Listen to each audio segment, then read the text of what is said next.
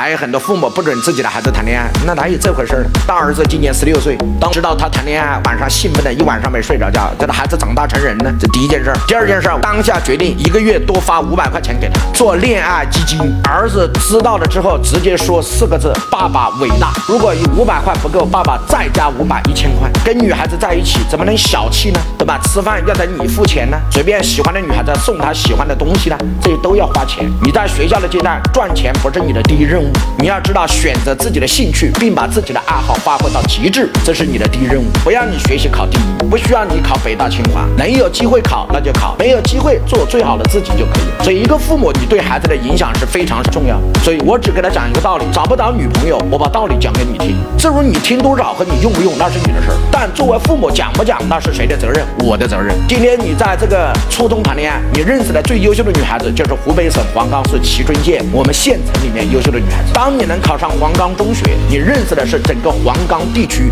所有的优秀的女孩。如果你将来能考上上海交大、复旦，或者能考上西安电子科技大学，或者能考上华中科大、考北大、考清华，你认识的是全国优秀的女孩子。至于你想和哪个女孩子在一起，和什么样的女孩子在一起，选择权在你，不在我。但是作为父亲，我有责任，我要告诉你，你看到的世界不一样，最后你的人生也不一样。你是愿意在一个小世界里面和别人，还是愿意在一个大世界里面再找一个？这取决于在不同的阶段，在哪个阶段，爸爸都支持你。